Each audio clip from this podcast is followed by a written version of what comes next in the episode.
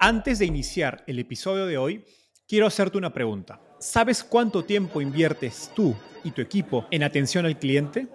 En el mundo de las startups, donde cada segundo cuenta y cada cliente es importante, Zendesk se convierte en tu aliado perfecto. Es como tener un equipo de superhéroes de atención al cliente a tu disposición. Zendesk es una plataforma omnicanal que integrará todos tus canales de comunicación como WhatsApp, email y redes sociales en un solo lugar. Gestiona tickets, ofrece una gran experiencia, aumenta tus ventas, pero sobre todo Construye relaciones cercanas con tus clientes gracias a Zendesk. Como beneficio exclusivo por ser parte de la comunidad startupeable, podrás probar el CRM de Zendesk completamente gratis por 6 meses. Y si decides continuar, tendrás 15% de descuento en tu primer año de contrato. Lo mejor de todo es que Zendesk escala de acuerdo a tus necesidades. Desde la oficina prestada donde empezaste hasta la compañía global que quieres construir. Compañías globales como Slack, Shopify y Airbnb confían en Zendesk para su atención al cliente. Ahorra tiempo, dinero y mantén felices a tus clientes.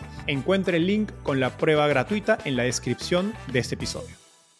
Gracias por dar clic a este episodio. Si estás en el feed de Startupiable, no fue un error. Hace dos años me mudé a Silicon Valley, aquel lugar único donde nacieron las compañías de tecnología que han transformado la vida de todos. Del que había leído en libros, pero jamás pensé que tendría la oportunidad de trabajar en él cuando entré al mundo de las startups. Viviendo en San Francisco, he podido conectar con gente extraordinaria que me moría de la curiosidad de entrevistar en Startupiable y contarles sus historias. Pero no todos hablaban español. Por eso llevaba dándole vueltas a la idea de empezar un podcast en inglés. Pero a veces la vida te da el empujón necesario para empezar. Llegó el invitado al que no podía decirle no. Kevin Efrusi, socio de Axel, quien lideró la serie A de Facebook. Tuve que dar el salto y lanzar lo que llevaba meses pensando. Así que este es el primer episodio de varios que voy a grabar en inglés. El podcast se llama The Startupiable Show y es una exploración abierta sobre mercados, tecnologías y tendencias que están redefiniendo los negocios en Estados Unidos y el mundo entero.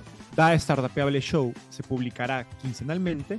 Te invito a seguirnos en Spotify, YouTube o tu canal favorito y en nuestra página web daestartupeableshow.com. Les dejo el enlace en la descripción del episodio.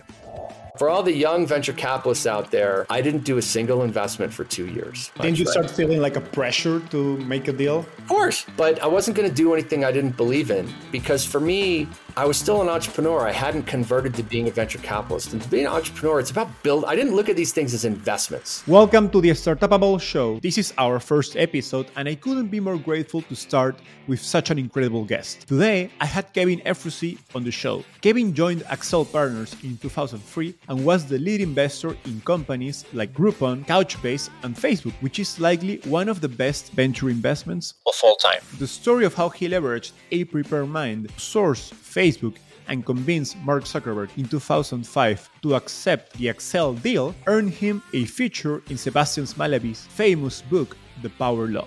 Why was arguably one of the best venture investments in history at such a low point for you? Well, it reminded me that I wasn't an entrepreneur. And they were, because it was really after that that I saw they were having all the fun. They were building this company, it was growing quickly, and I'm the investor guy. Kevin also began Accel's Latin America initiatives leading to investments in companies such as Despegar, Gympass, Nuvemshop, and Quinto Andar. He has been a significant supporter of Latam's startup ecosystem since its early days. 10 years ago, 2010, this was unimaginable. So I'm pretty excited. I feel like we built something, and from where I sit, the ecosystem is is beyond my wildest dreams for where it would be. Personally investing in two of the leading venture capital funds in the region, like Kaszek and Monashees, and helping multiple other founders. You know, why did I do Latin America? Essentially because it feels like building something. Again, building the region, building an ecosystem. We discussed what a prepared mind is in venture, which was to say, hey, what are we looking for? What do we think is going to happen? What do we think the next set of technologies are going to be, or the next set of companies? And what's going to make them successful? And have an idea so that when we see one that matches that, we can move very quickly and with conviction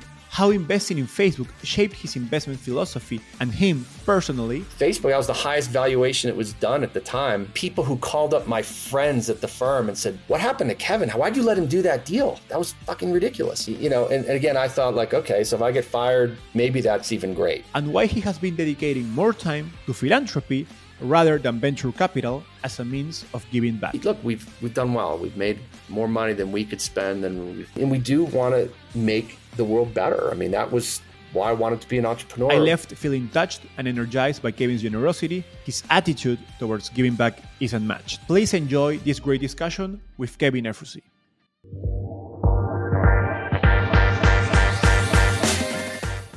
Kevin, welcome to the podcast. Gracias. Welcome and thanks. We initially thought about doing this in Spanish, but we're going to do it in English because I think there's so much wisdom. I don't want to. I don't want language to to intervene in your capacity. Maybe a phrase or two. I'll throw in some Spanish just to prove I can do a little bit. Yeah, yeah, that, that will be that will be awesome. So let's start with a bit a bit of a backstory. Tell us how did you make your way into the fascinating world of startups?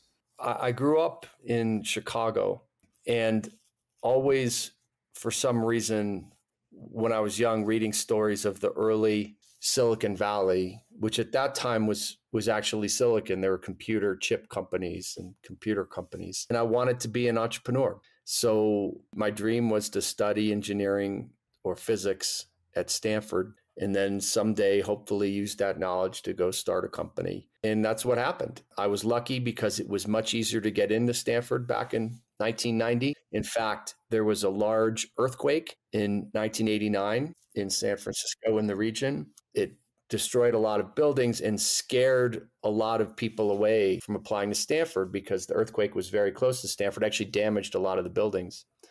So it was the easiest year to get into Stanford in probably 20 years before and 20 years and, and forever since. So just to give an idea, back then the acceptance rate in the Stanford was about, I think, 18% or 20%. So one out of every five people would get in. It's now 3% two. So now it's like two out of every hundred people get it. So it was much easier back then. And it was still a good school, but it wasn't as internationally famous. It was more for geeks like me. It was for people who wanted to do something different. You know, all the the people who wanted to go somewhere famous wanted to go to Harvard or Yale or Princeton. And people who went to Stanford at that time were a little different. You know, technology wasn't considered a big popular field. It wasn't considered a great way to make money. It was just for certain geeks. It wasn't mainstream as it is today. Yeah, it wasn't mainstream at all. So if you wanted to get rich, you went to New York and worked on Wall Street or became a lawyer or even a doctor. So it was very different. So I went there and enjoyed and studied engineering. Physics was too hard you know, and then wound up working for right out of school for a consulting firm called Bain and Company for a couple years. Didn't enjoy that, but that led me to my first startup, you know, because I was accepted into back into Stanford Business School a couple years later. And while I was waiting to go, I had kind of nine months and I didn't want to spend nine more months doing consulting. I figured, you know, it was better to learn something. This was the early days of the internet. So this is 1990 six. You know, the Mosaic browser, the, the first web browser came out in 93. So, you know, Marc Andreessen at University of Illinois. So this was still early, early days. And so, but I wanted to join one of these companies. So I wound up getting a job with a startup called Zip2 that turned out to be Elon Musk's first company, though no one knew who Elon Musk was then. He wasn't even the CEO, he was the founder and the chief technology officer. You know, I was a junior product manager there for about, I don't know, nine months and learned a lot.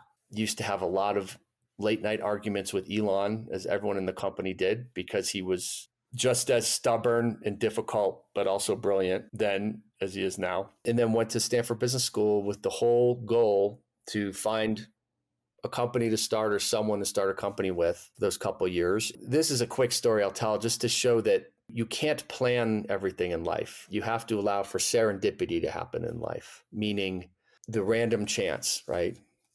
And so I wanted to start a company. So I was going to look for anything to start a company. So the summer job I had accepted and was offered was actually at a place called Los Alamos National Laboratories. And if you've seen the movie Oppenheimer, that's what it is. If Oppenheimer started Los Alamos National Labs. It was a nuclear weapons research laboratory. And there are several of those around the US now. But the job was to show up there, and they had, in, in the process of developing these weapons, they developed all kinds of really cool technologies. And they wanted to commercialize some to see, hey, not nuclear stuff, but things around health and communications and imaging and all this cool stuff. And hey, we have all these great things. You want to be an entrepreneur, you're at Stanford Business School. Why don't you come spend the summer, meet all the researchers, see if there's any cool things. And if you like one, we'll license it to you, grab the researcher, go start a company. And maybe you'll start it in New Mexico and help our economy. And I thought this was a dream, right? For an entrepreneur, you know, because the hardest part is the idea. And I was about to take that job. And then two weeks before I was supposed to start, I got a call from a venture capital firm called Kleiner Perkins that was looking for a summer person to work with a partner there named Vinod Khosla, who now has his own firm, long story. Vinod was even famous back then because he had started a company called Sun Microsystems, which became a very big sort of computer company back in the 80s. So the job was to work with him because he supposedly had an idea for a company he wanted to start and he wanted some young person to work with him, research it, write a business plan, maybe start the company. And I thought, well, that's okay, that's a pretty good job. Kleiner Perkins at that time was considered, you know, the best venture capital firm in the world. How could I turn this down? And but funny, funny story, the only reason they called me was because I was one of two people and this just shows you that time. I was one of two students at Stanford Business School at that time who had any experience in an internet company. There were just two of us. Because remember, the internet started basic, you know, Amazon didn't start till 1994. This is now 1997. So to go to business school with any experience in an internet company was impossible. I was lucky because I basically quit Bain. I took those nine months and said, instead of staying for that Bain and just you know, I want to do something different. And it was that luck and that intellectual curiosity that allowed me to have the experience that then they called me. And there was only one other kid and they gave the job to me. So I only I had a 50% chance, you know. That was it. And then we started wanted I worked with Vinod. It turns out there really wasn't much of an idea, but I had to and we started I wound up starting a company called Corio, which before there was what we call SaaS today, software as a service that word didn't exist back then, but this was sort of the first version of that. And we called them ASPs, application services providers. You would take existing software that in those days ran inside a data center and you try to deliver it. Started that company and then you know went back to finish business school. That company wound up going public, started and I said, I want to do this again. And Kleiner Perkins said, Well, why don't you work for us as an venture capitalist? And I said, that sounds awful. I hate what you do. I'd much rather be an entrepreneur. I'd like to start another company. They said, great. And so they gave me an office and said, we'll fund whatever you want to do. Wound up starting a second company or working with actually an entrepreneur who was his original idea um, named Reza Bundy and, and, started a company called uh, Iron Planet with him. You know, that wound up doing okay. You know, it took a long time, kind of grew slowly, but wound up doing okay. You know, it was bought for about $750 million, but not for like 14 or 15 years later. But I didn't stay the whole time. And then after a few years, this is important to realize. After Iron, I left Iron Planet in 2001, and 2001 was a very, very difficult time in the technology business. It was worse than now. It was really, really hard.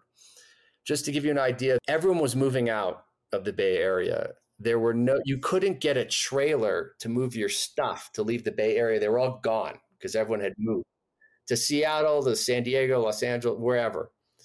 And because the technology business was a wreck, because all of the internet companies had there's a dot com bust, it all gone, you know.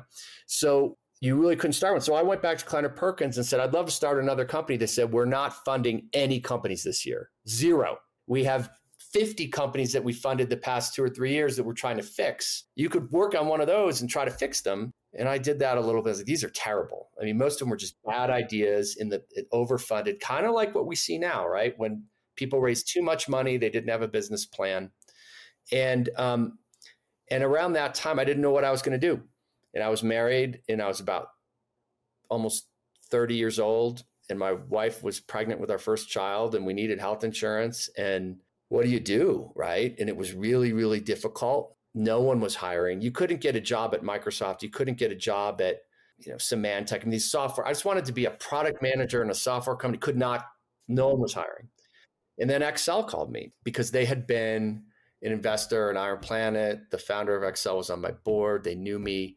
Several of the partners there had worked at Bain with me and knew me. So they said, Hey, why don't you come be a venture capitalist? And I said, I okay, I really don't I need to be 40 years old and an experienced entrepreneur? And, and they said, No, we think actually that model isn't the right model. We think it takes about seven to 10 years to learn what you're doing as a venture capitalist And, you know, so you want to start when you're young and you want to start when the cycle's really bad because 2001, it's really bad.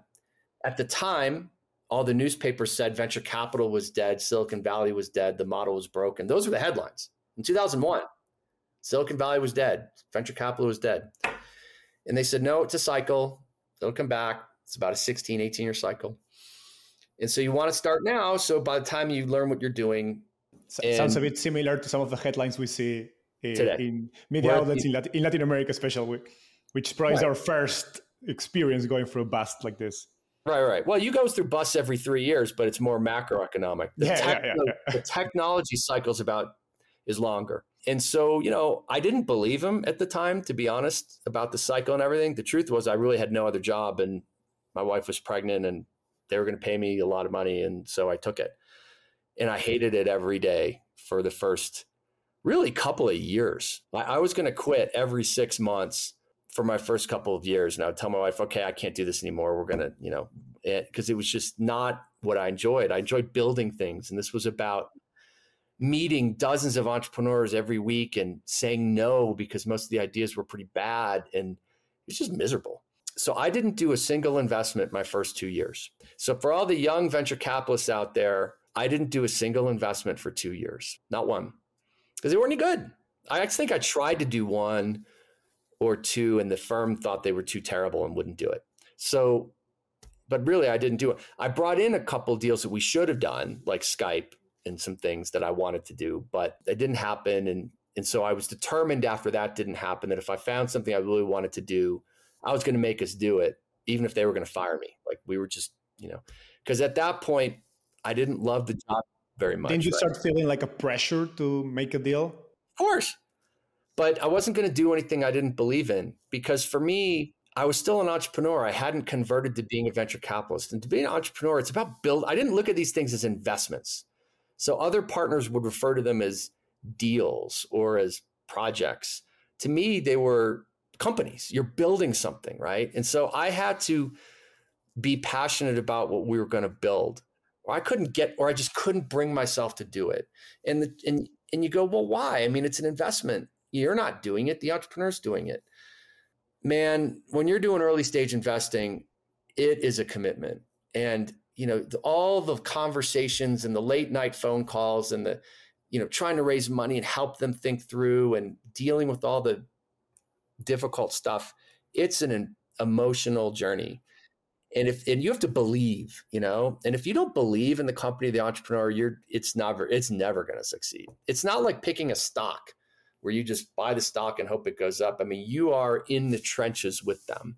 So you got to believe it. And so I didn't find anything I believed in, you know, and it was really difficult because it was just coming out of the, and I know now why. It's because the new platform had not emerged yet. And every cycle in the technology business is driven by a one or more platforms. In other words, new technologies that then enable the rest of the companies to be built. In the 1960s, just to give you an example, this was semiconductors, right? So the, the, the transistor was invented in 1957 in Bell Labs in I think New Jersey at AT&T Labs. And the transistor is what enabled the whole um, microchip revolution in electronics. So, you know, you couldn't have a little radio until you had the, the transistor. And eventually, so there was a whole big boom in the 1960s and then that kind of crashed. And then the microprocessor was invented at Intel in 1971 or two. And that paved the way for the next boom, which was um, computers, right? That went through the 70s. Microsoft, Corel, all the Compaq, Apple, all those companies, 70s to early 80s, Lotus, and then that crashed you know, through the 80s. And then what was the next big boom? The internet. So that was enabled by the Cisco infrastructure and the Mosaic web browser. And they had all the internet companies. And now that crashed. And I was sitting there right after that crash. And basically, the new platform hadn't emerged yet. This is 2003 when I started at Accel, And there was nothing. So all the companies I was looking at were companies from the prior generation, the old stuff. And the old stuff was really not that interesting. And I found myself, though, spending time with the new internet companies. But back in 2003, the internet was a dirty word. No venture capitalists wanted to fund internet companies because that had just gone bust. You know, this was pets.com and Webvan, and uh, the Yahoo was worthless almost at the time. And so, you know, and Google hadn't quite emerged yet. It, it was a company, but no one knew how great it was. And so, some people did, but it was still early. But I loved these internet companies. So the only interesting ones were coming through these brand new internet companies that no one had heard of, but everyone said, oh, those are, we don't do internet companies. Luckily at Accel, we had a, a practice, and they still do, of something called the prepared mind. And now most people do this, but Accel was fairly unique back then, which was to say, hey, what are we looking for? What do we think is going to happen? What do we think the next set of technologies are going to be, or the next set of companies? and what's going to make them successful and have an idea so that when we see one that matches that, we can move very quickly and with conviction. And that we've already educated all of our partners about it. So when we see it and we bring it into the partners meeting, everyone goes, Yep, that's it. We can move quickly. And so I did a prepared mind along with another partner of mine on the new internet, sort of what we called back then, it was sort of Web 2.0, but this sort of new internet stuff. And saying, hey, here's what I think is going to make these things work. It's when there's a community that emerges. This is all sounds obvious now, but it wasn't back then. It's right. Hey, there's going to be a new community that emerges around a site or a, a service, and that it sort of has these tentacles that reach into your life deeper and deeper as it grows. And so the analogy we used was actually back then was eBay because that was one of the few successful companies, and how it created these communities, these micro communities in the different areas of collectibles. It created power sellers who made money on it, and their lives got more embedded in it. And so we said, if we see something like that, you know, what as a community? And so it was interesting. So that's when social media began to emerge. That was informed by the experience of passing on Skype. Part of it, passing on Skype was uh, I didn't want to pass on Skype for the record. It's a long story. But um, I tried to do it. it. it. Just quick story on that. It was a very unusual investment because the, the two founders, Niklas and Janus, were Estonian and they were fugitives from the US law. What I mean, in other words, they were not allowed to travel to the United States because they had started Kazaa, which was the European version of Napster, that was this illegal music file sharing company. They were being sued by the recording industry. I don't think they would have been arrested, but they would have been served with this lawsuit. So they didn't want to come. So we had to meet over video conference back at that time.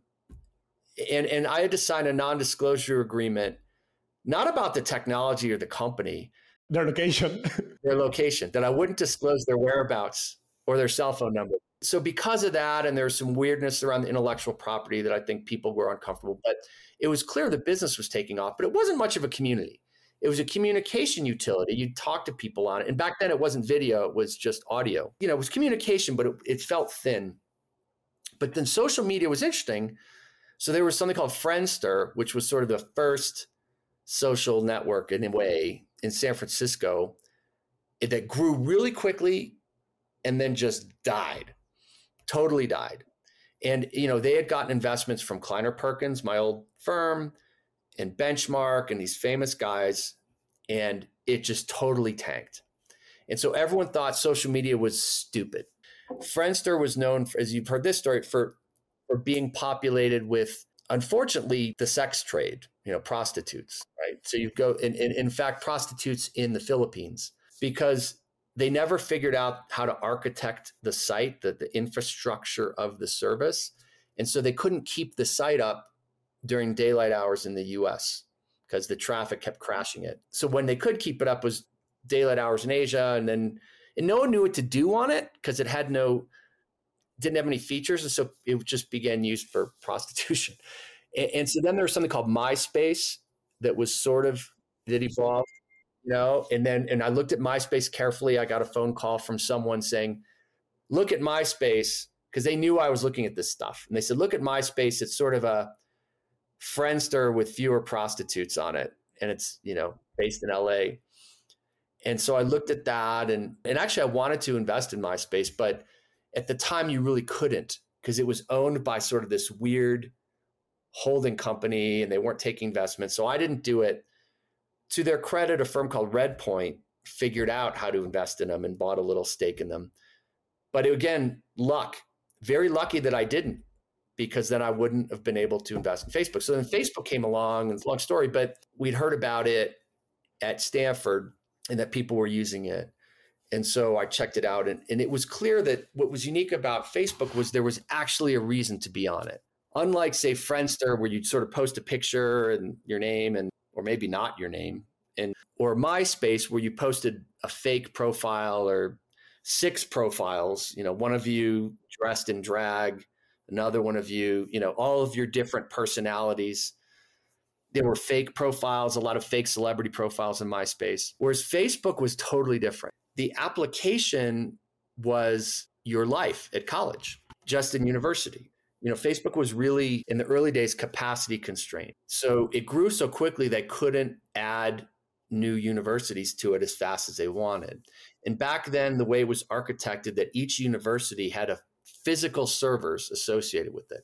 So, hey, those three servers are for Harvard, those two are for Florida, that one's for Stanford. And so there was a backlog of, of universe of kids at, if you were at you know, University of Illinois or Minnesota and you wanted to be on there, you had to wait till Facebook launched your university. So what they did is they said, hey, look, there's a long list. If you want to move up the list and get launched sooner, send us your metadata.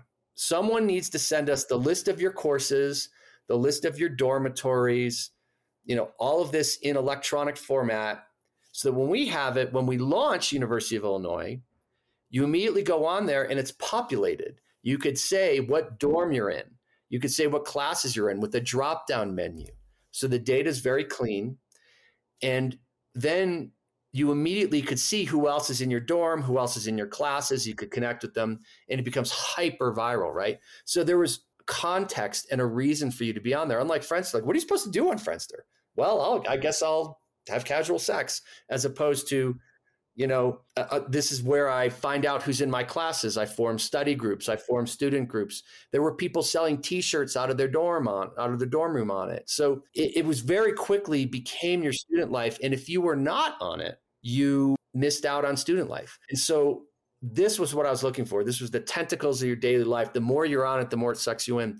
And the user statistics at the time were insane. When you say this is was what I was looking for, like was this argument part already of your prepared mind exercise? Or how did that prepared mind exercise prepared you to be able to take i mean i very aggressively pursued investment in facebook which you actually end up like paying a high valuation for that time?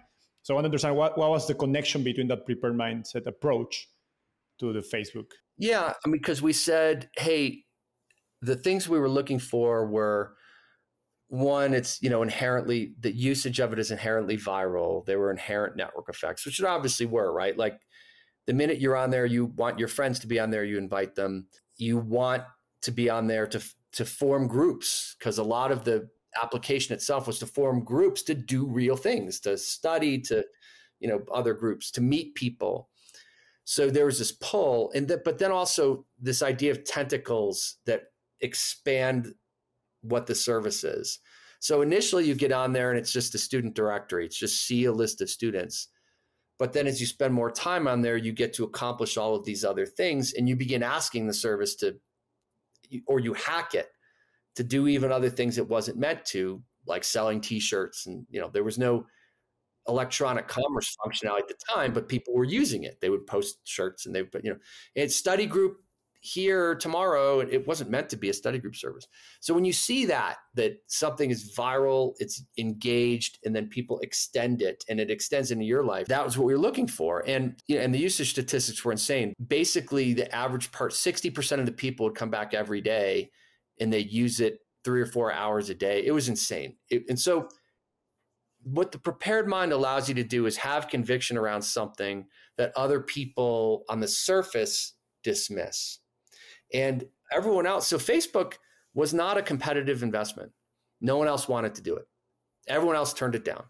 Really, all the other venture firms turned it down. Whatever they say, they turned it down. They were turned it down for a lot of reasons. You know, one was Sean Parker had a very interesting reputation. Watch the social network movie if you want to understand that.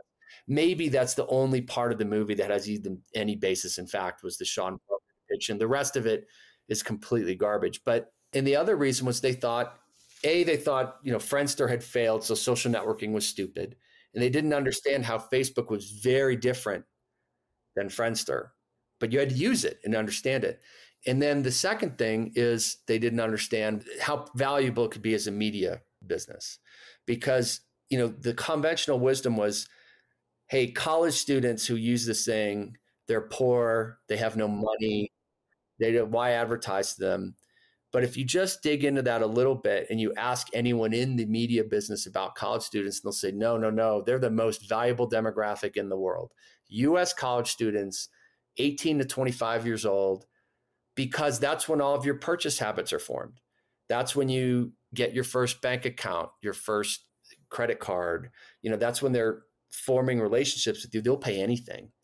And so they're like, look, if you could tell us you've got 70% of the US college students in the world on this thing for four hours a day, are you kidding me? This is an advertiser's dream. So even though they weren't making any money, I knew, okay, there's a business here. So, so what the prepared mind allows you to do is when other people just dismiss whole categories, well, that's stupid. You go, okay, well, it, why is it stupid, and when when would it be not stupid? Right. So understanding these differences is what a prepared mind is about. And so then we saw it. We could move very quickly. They didn't want to meet with us. They didn't. They were going to take a little money from the Washington Post, actually. And so we had to convince them that no, we'll do this. We're not going to waste your time. We believe it's valuable. And so there was a big had to go back to them a couple of times and do that. And and you know when they said no, and then we did it. But but that was it. And then look, I, I tell you that that was the lowest point in my venture capital career. However, I wanted to double click on something, which is Mark Mark Zuckerberg had a like a profile that was maybe very different from most startup founders. I'd say until that date. I mean, today it's probably more similar to see college dropouts. Uh, and one of the lessons that your team at Accel had to internalize before investing in Facebook was that consumer companies could be founded by a different profile of founders, like unorthodox individuals, in comparison to the more reassuring engineers that founded, I guess, enterprise software startups that were more common at the time. And I don't know how much, it's hard for me to look back and I don't remember how much of this I believed or knew then versus I formed this thesis later. They are very different. And so again, you, you, you have to have a prepared mind, not just about company ideas, but about people. Because every venture capitalist tell you, well, we invest in the people, not the idea. And that's that is kind of true. There were other people who had a very similar idea to Mark, and Mark crushed them all, right? Why? Um, you know, why did he crush MySpace? And, and why did Friendster fail? And, and you know, and so like, I don't believe it's an accident. It wasn't that he just got lucky and had a better idea. He really is a lot smarter than just about everybody. So is Bill Gates. And so, you know, you meet these people. So is Elon, right? I mean, look at Elon. Does Elon, did Elon get lucky building rocket ships, you know, and cars? So the thesis is that when Silicon Valley was about silicon and about infrastructure or even databases, this is deep infrastructure technology where you need a, a fair amount of experience to be able to do this and not lose a ton of your investors' money. Like making a microchip it is an expensive, long process. And if you fuck up one thing along the way in the design, you could make $75 million of investment worthless. And you have to start over, and it's called do a respin, respin the silicon. And it's super expensive. So, so the entrepreneurs have to be really experienced because no one wants to trust some young kid who's going to fuck it up and they blow through $75 million. Today they would, but not then. Back then, by the way, a Series A investment was like so in my company, even in the height of the dot com boom in IronPlanet, the Series A, the first checks were like two and a half million dollars each from Kleiner Perkins and Accel. I mean, it was really small, right? And that was considered a lot of money. Like, we gave you $2 million. Today, you know, I do that personally in startups. You know, it's like, it's just, you know, so so that was what you were looking for someone experienced. But consumer net ones are really different. And if you're selling something to consumers, it's almost you're part artist because consumers have no idea what they want. They can't tell you. It's like selling to a baby. It's much less of a science in comparison to like more. Well, there is a science. It's just only understood by a few, right? And so it's it's not everyone that wants to look at data or you know I want to do a survey or I want to do a focus group and I want to ask people what they want and you get shit products, excuse my language, you get terrible products doing it that way. You need to have a point of view. And the way you have a point of view is you generally build something for yourself. Hey, I would really want me and my friends could really use this and it doesn't exist. As opposed to you know doing a survey like an M, like a business school student, they go and do these surveys. And what do people really need? And what's the problem I'm solving? And you do a design thinking workshop and you have post-it notes and it's okay. It's how you do build like a decent product, but to build something that takes off, it's it's in you have this intuition and it's got to look different and be a little scary. Otherwise, everyone would have already done it, right? So Mark was so different. Like he had this view of what he was building that only in some ways he really understood. The very specific problem he was trying to solve was how do I stay in touch with a large number of friends at the same time without having to send emails and even text because that was really inefficient. He viewed a one-on-one communication as just inefficient. And he wanted an easy way to stay in touch with a lot of people. Honestly, probably because he's an introvert. And individual conversations take a lot of energy for a guy like him and me. So he wanted it to be kind of like the Wall Street Journal newspaper, which at that time was famous when, when it was a real paper, that you could look at and see everything going on in the world on the left hand side. So there was a, just a column on the left hand side where there were summaries of all the important news stories and where you could go to learn more, as opposed to a normal newspaper, which would have a headline, but you had to kind of flip through. The Wall Street Journal was efficient. I could have looked down the left hand side of the Wall Street Journal. It takes me two minutes. I know what happened in the world.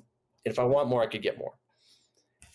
And his idea was, well, I kind of want to do that for all my friends because newsfeed didn't exist, right? Twitter didn't exist. And so he was inventing this concept of a newsfeed for your friends, but he didn't explain it that way. I just kind of found out later that's how he was thinking about it. And it only came out when we'd be in board meetings. And in the early days, MySpace was killing Facebook. It was growing much faster. It was all over the world. It had many more age groups. Facebook was just for college students in the US.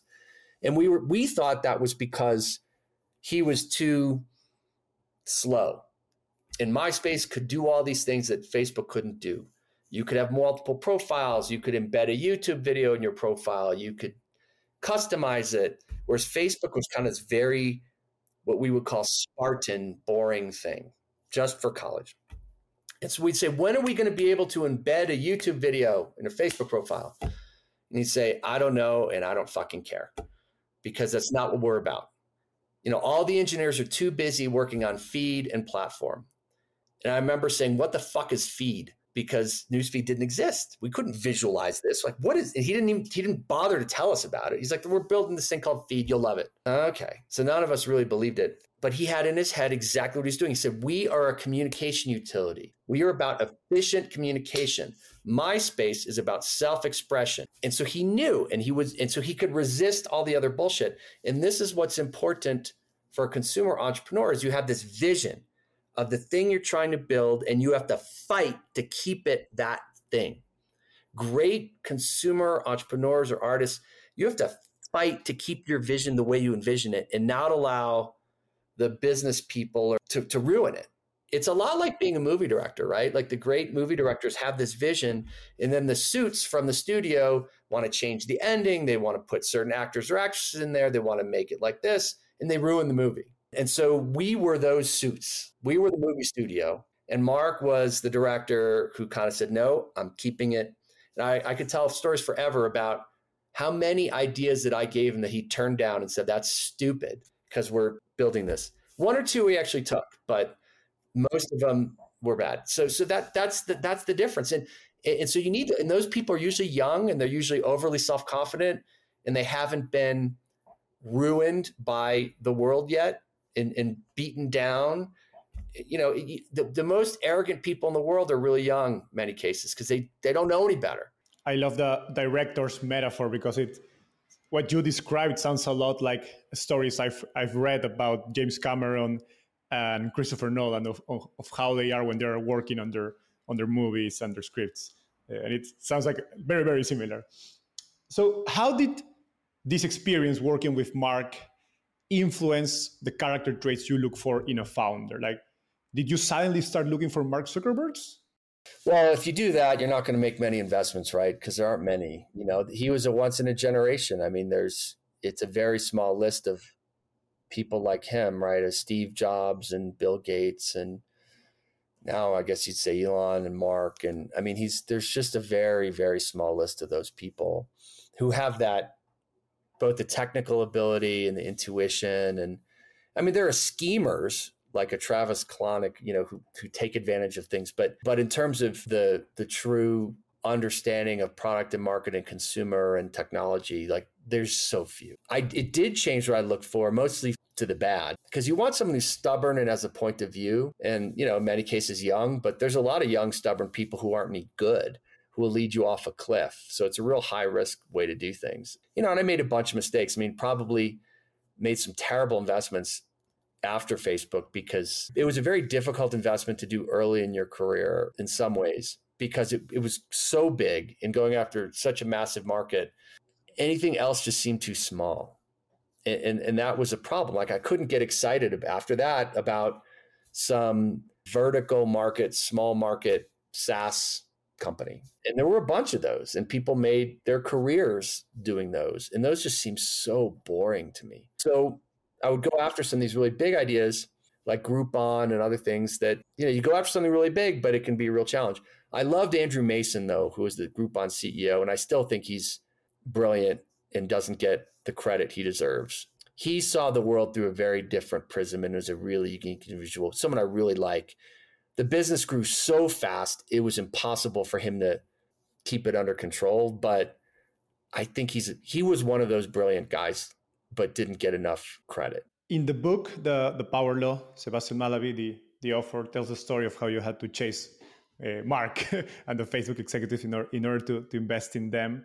So you definitely put a lot of work into making this deal happening. But you, as you said a few minutes ago, it was one of the low points in your careers. Why was arguably one of the best venture investments uh, in, in history uh, such a low point for you? Well, it reminded me that I wasn't an entrepreneur. And they were, because it was really after that that I saw they were having all the fun. They were building this company. It was growing quickly. They, they were, I had all these new ideas of things to launch that I wanted to do with them. And I'm the investor guy. So I'd show up and we'd talk about all this stuff and then I'd leave. I'm the investor guy. And that sucked. You know, I thought about quitting to go join them. Maybe I should have. Being a venture capitalist just isn't nearly as much fun is what they were doing, in my opinion. So that was a real difficult time. I was like, wow, that's the best it gets as an investor, supposedly. I mean, even then, it's like, this is an interesting investment, especially at that time when there was nothing interesting going on. It's like, okay, this is really interesting, but this is it. I mean, as an investor, this is as happy as I get. I'm on to the next one, you know. Well, what's your next deal? You know, what well, what's after that? It's like, well, I, would rather go spend the next 10 years working on this thing. And I'll I'll never forget there was a conversation with Mark. It's a long story. Yahoo was trying to buy the company and he was trying to figure out whether to sell him to Yahoo. And he didn't want to sell to Yahoo. And I remember he said, Well, what do you think? And I said, Well, look, you are however old he was at the time, 19 or 20. You would sell, you'll have $300 million, which at that time seemed like a lot of money. And you could do whatever you want in your life at 19. Do you want to run for, do you want to become a senator? Do you want to like what do you want to do? Three hundred million dollars. You can do whatever you want. So if if that's important to you, you know you can sell now and do that. Well, what do you want to do? And he said, I want to do exactly what I'm doing right now. I want to keep building this company. I this I can't. This is what I want to do. I can't think of anything else I want to do. This is what I want to do. I love doing this. So why would I sell it? You know, why would I do anything but what I'm doing? And I thought, okay, you know, there's your answer. And I, and that resonated a lot with me because I'm the type of person who really enjoys going deep and building things. That's what I was about. And so this idea that, well, on to the next investment, spend your week meeting 25 more entrepreneurs, saying no to all 25 and keep doing that until you find your next one was really depressing for me. Because it wasn't about building, it was about finding the next deal and, and then, you know, you make money, but you know, and that kind of led me eventually to this Latin America stuff, you know, skip ahead, which I think is important, which was you know, why did I do Latin America, you know, years later? Essentially because it feels like building something again, building the region, building an ecosystem that doesn't exist. And, and probably, you know, it's a big one of the reasons it is existing. I mean, there's other people, Kaszek, Monashees great. I mean, they, they're really doing the work, but i am doing a lot with them. And, you know, I was an investor in Kaszek's first fund. Hernan's my business school classmate. I introduced them to investors. I did diligence calls with investors to help them raise their funds and advise them. And Monashees very similar and then invested in companies alongside him. And and there was no ecosystem here in Latin America in 2010, 2011. There was it was there was Mercado Libre, one sort of successful company, and that was it. I want to wrap up the the Facebook phase of your life because you, you mentioned it was sort of a de- depressing experience in a sense, despite being a, at the same time so successful. Like, how, how did you, I know, that shape you as a person any important changes? A couple things. One is I decided I was going to practice the venture business in a way that I wanted to practice it and not necessarily the way you're supposed to you know and and i had conversations with some of the founding partners Accel about it which was this sucks maybe i should go be an entrepreneur maybe i should go leave and join faith or do something and they said well you know, there's not just one playbook for how you have to be a venture capitalist. You know, you don't just have to do it one way. There's a lot of different ways you could do it. You know, look at Vinod Khosla or how he would do it, or look at Aneel Bhusri at Greylock, right? He basically starts companies, you know, and, and doesn't do many investments. He does a few, but kind of helps run them.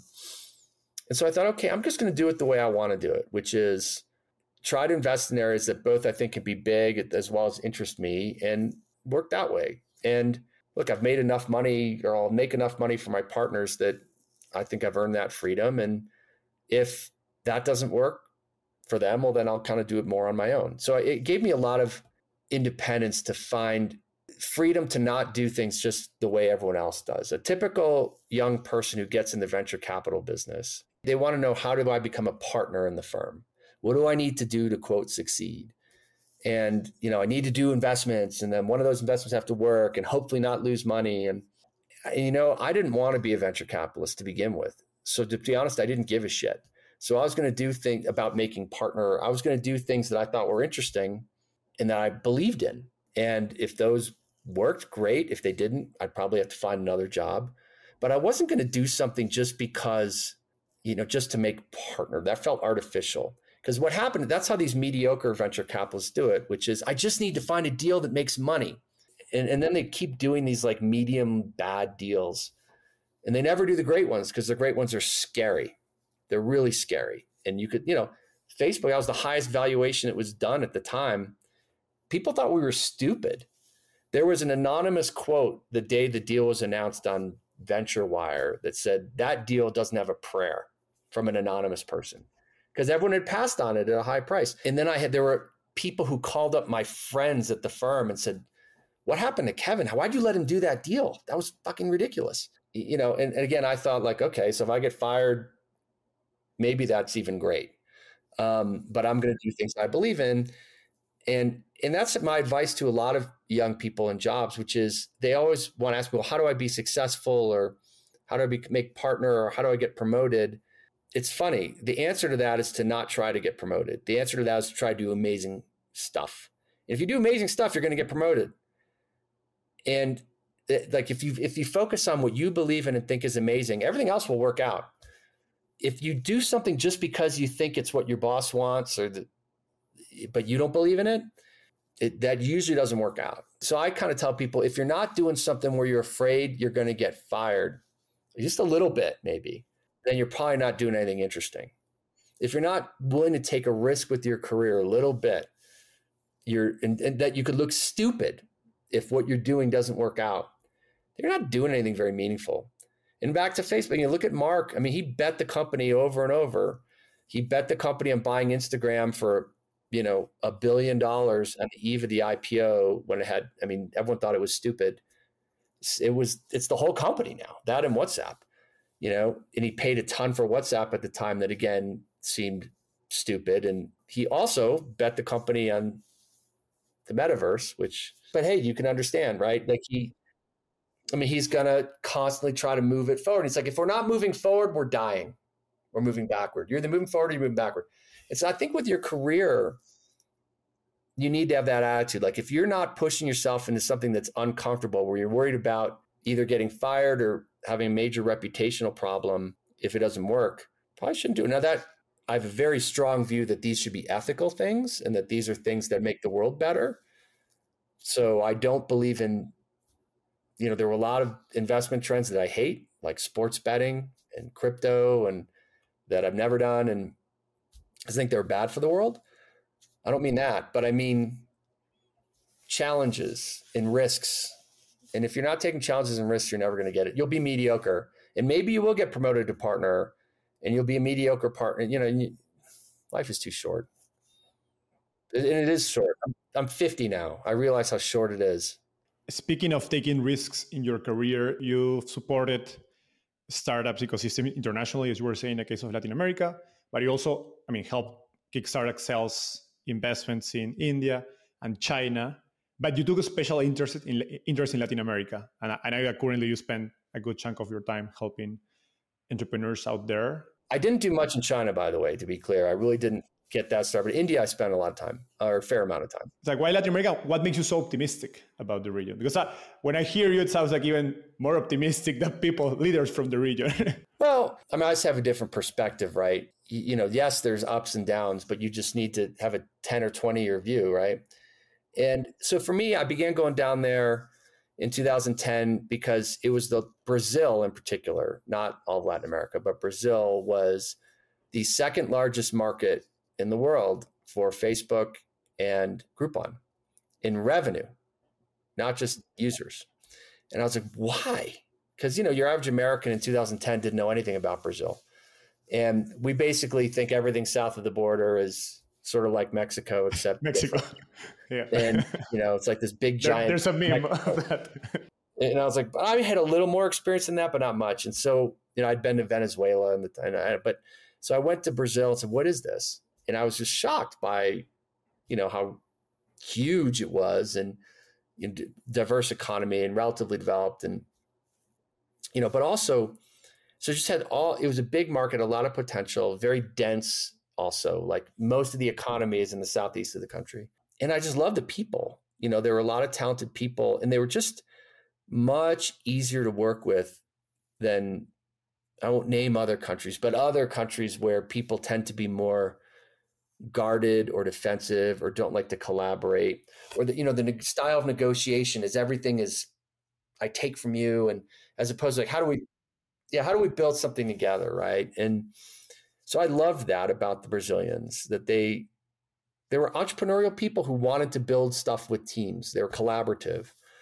Now there weren't very many engineers and there's a lot of you know there's a long talent gap. But i thought well if you know if you take a seven to ten year view this is starting 2010 you know long term view and we begin to build the ecosystem that eventually there'll be something here. And i'm patient you know i was still young and and, and as we talked about and there was some and i liked the Monashees and Kaszek people and so began getting started and making investments and and that time frame turned out to be about right. You know things didn't get really interesting until seven seven ten years in but now there's an ecosystem and now yeah it's things are difficult but that's just because 2021 and 2020 were not reality. Those were you had inexperienced people assuming raising money was easy and doing dumb business models at high prices but um, and spending a lot of money but um, but the fundamental companies there's some great ones that are going to be really valuable. I mean, not just Nubank. Quinto Andar in Brazil is going to be really valuable. Gympass is all over the world now. Nuvemshop, Flash, you know, these are going to be valuable, valuable, valuable companies. Hopefully, Creditas. So I'm not in that one. Ten years ago, 2010, or this was unimaginable, unimaginable. So I'm pretty excited. I feel like we built something, and yeah, I mean, there's a lot of pain and ups and downs between here and there, but from where I sit, the ecosystem is way was is beyond my wildest dreams for where it would be. That's awesome. I, talked to fellow Peruvian uh, Diego Ontaneda, founder of the Latin American Leadership Academy, mostly known as LALA, who you support and I think participating in his board. And he said that unlike other donors, you operate more like a venture investor than a donor, uh, in the sense that you fully trust him as a social entrepreneur to make the decisions. What concepts and skills do you think translate from the world of, of venture capital to the world of philanthropy? Not many. I'm not very good at it. I think we're still learning, you know, it, but the, I think the main our the way we operate is is exactly what Diego said, which is you try to find great people and support them to do what they th- think is right. The idea for what Lala is has evolved over time. You know, different than what we thought it would be in the beginning. And there were times when you know even we disagreed and said, "Hey, should we do this or should we have should something else be a bigger priority?" And then ultimately, Diego and his his co-founder David convinced us, nope, this is the right path, and we trust them. And I think it's the way it has to be. It's either that, or you need you're running it yourself, right? Because if you don't trust them to do what they want to do, then and instead you say nope you need to do my idea. You need to implement my idea. They become your employees effectively as the donor. And then you lose all accountability because now the idea has become yours it's not theirs. And they probably won't stay and continue to do it.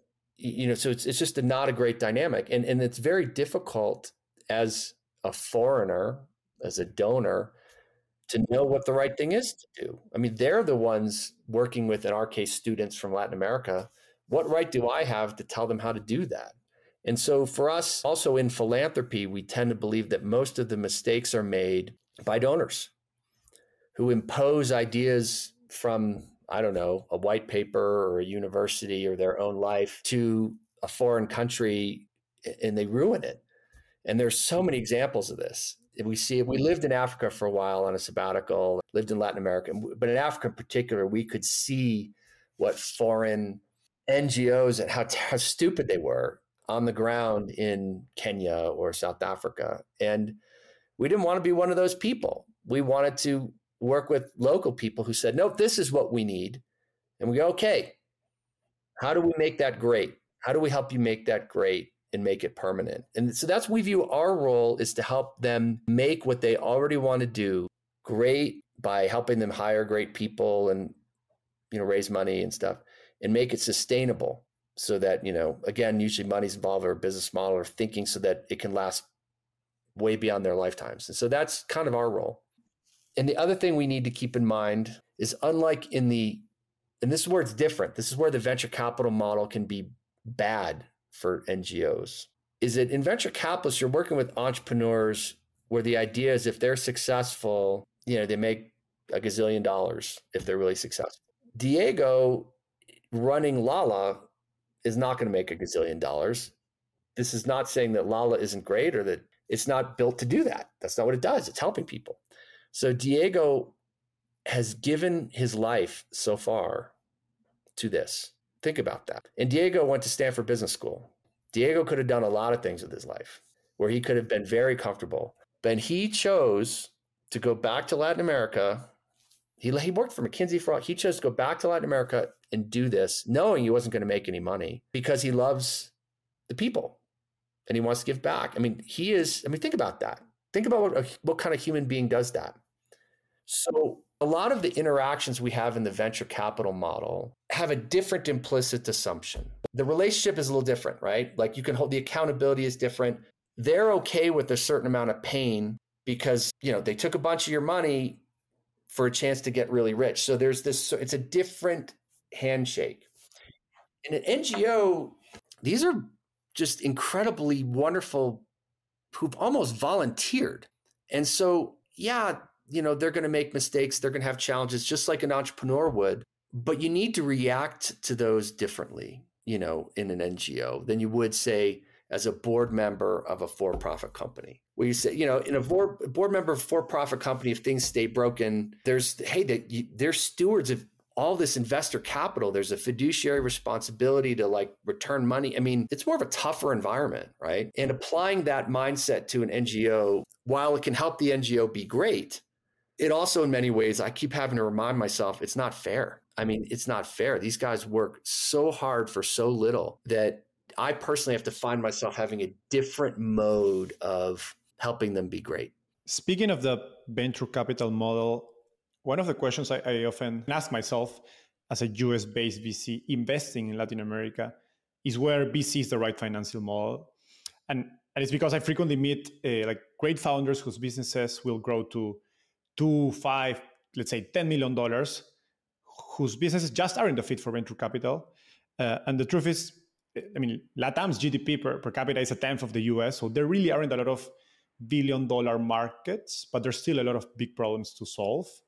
And I often wonder if there should be like a some alternative financing model for tech entrepreneurship in, in Latin America, but also in, in, in general in emerging economies, uh, whose I mean that they don't have where you don't have the depth of the capital markets and the market size that allows you to I mean lose money for you know the first two, three, or four years, which truth is is, is a privilege for most uh, Latin American uh, startups. Um, what, what do you think about this?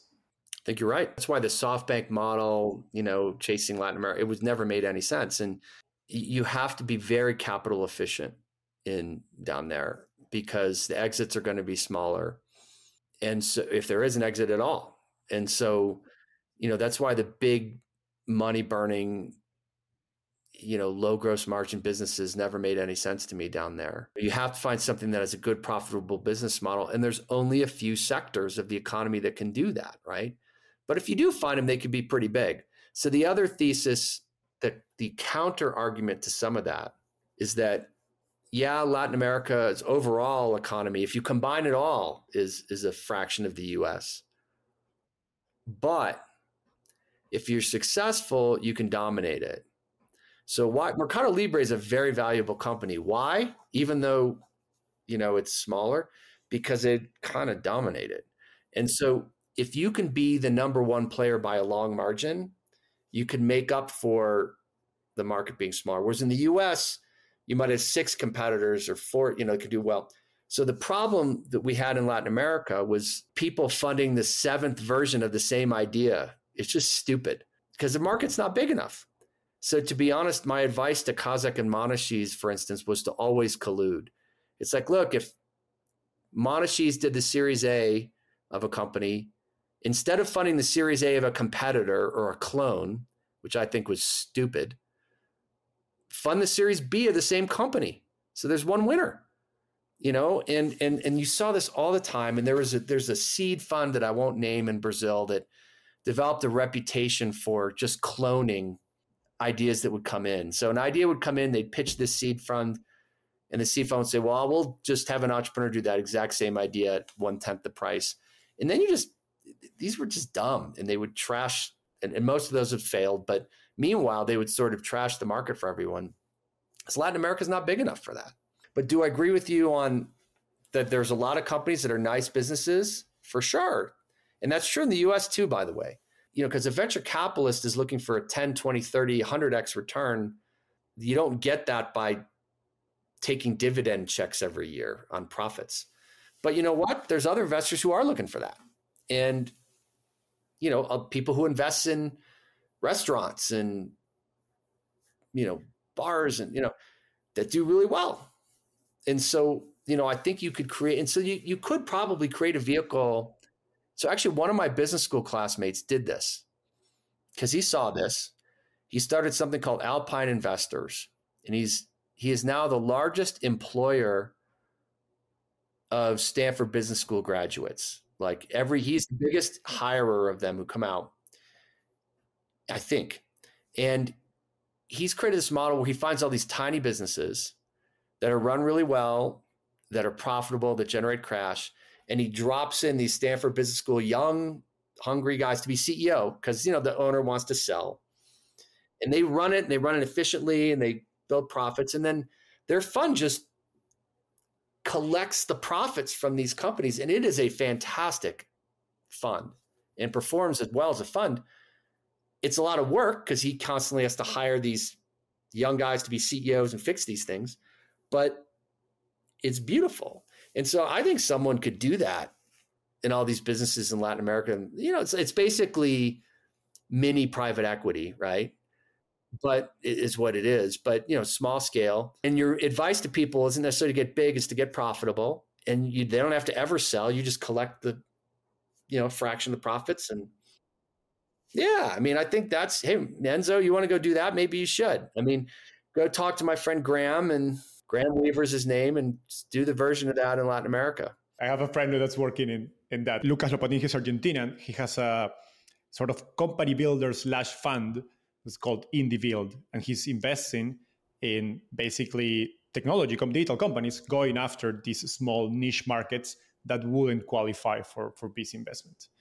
Um, and it's doing well. And I've been having discussing with him about this idea a lot, and that's why I always have it. I wanted to to get your perspective on it. You're spending more and more time in philanthropy than in venture. Yeah, more than as an investor. Why, why do you have such a sense of urgency, and what have you learned about yourself through this philanthropy work? Well, my wife runs our foundation. Um, I, I'd say she provides a lot of the moral compass in our family. You know, in terms of because once you know, you, look, we've we've done well. We've made more money than we could spend than we'd ever want to give to our kids than we'd ever want to give to the grandkids. Existing to make more money feels mentally ill or something. Like I just don't get it. I don't understand it, but I think people do it for I don't know whatever reason. I have no desire to own a sports team. I think is the only reason I could see wanting more money. And so and we do want to make the world better. I mean, that was why I wanted to be an entrepreneur. It wasn't to get rich and famous. It was to build something that you're proud of. What are you proud of? To and, and we we took a year in 2012 with the family. We took the kids out of school and we spent a year living in a few other places in the world. And we lived in Cape Town, South Africa, Kyoto, Japan, and Rio de Janeiro about three months each, um, just to for the family and for us in Africa in particular left a big impression, right? That there was so much that that people were suffering for for such stupid reasons and for such small amounts of money that you know, if you work with some really bright people there, you could change things. And um, I find that rewarding. Like getting another kid from Stanford rich at some point becomes doesn't loses its meaning instead of you know so here, here's an example of a kid we work with there's a school that we support, actually started by a couple of Stanford Business School graduates called the African Leadership Academy. And that's where LALA, the Latin American Leadership Academy, is based on. In fact, Diego used to work at African Leadership Academy. And so we in we, there the idea was let's find just like with Lala, let's find a bunch of high potential but probably really poor young Africans, put them in this great program, teach them leadership, you know, political skills, history, as well as maybe entrepreneurship. And then someday, maybe some of them will go back and want to run their countries, like literally, like presidents, foreign minister, whatever. But it'll take a long time. And so we found, you know, so our we began supporting this school and we said, hey, look, someday when one of these kids wants to go run for office, like actually do it, not just get a job in the U.S., but actually go back and change their country. Have them call us, and then we'll help them because we want to see this happen. And so they had. So one kid heard this and eventually called us, and and he was um, homeless. He, he became a great student. So you get out remote, four hours away from Nairobi. You know, put into school, became a great student, and then there's a lot of stories I could tell about this kid, but basically he you know, got admitted to the best boarding school in Kenya based on merit on his test scores. Could not afford to go, even though it was a scholarship, because he couldn't afford the bus fare to get to Nairobi. It was about 80 US dollars, couldn't afford it. So the foster father, the father who took him in, not his real father, said, Well, you could stay here and go to the school here. And that's just fine. And he said, No, I belong in that boarding school. And the father said, Well, you don't have the money. So you can't if you're not going to go to school you can't stay in my house. So he got kicked out of the house and he begged in the streets for six weeks until he got the $80 to go to the boarding school.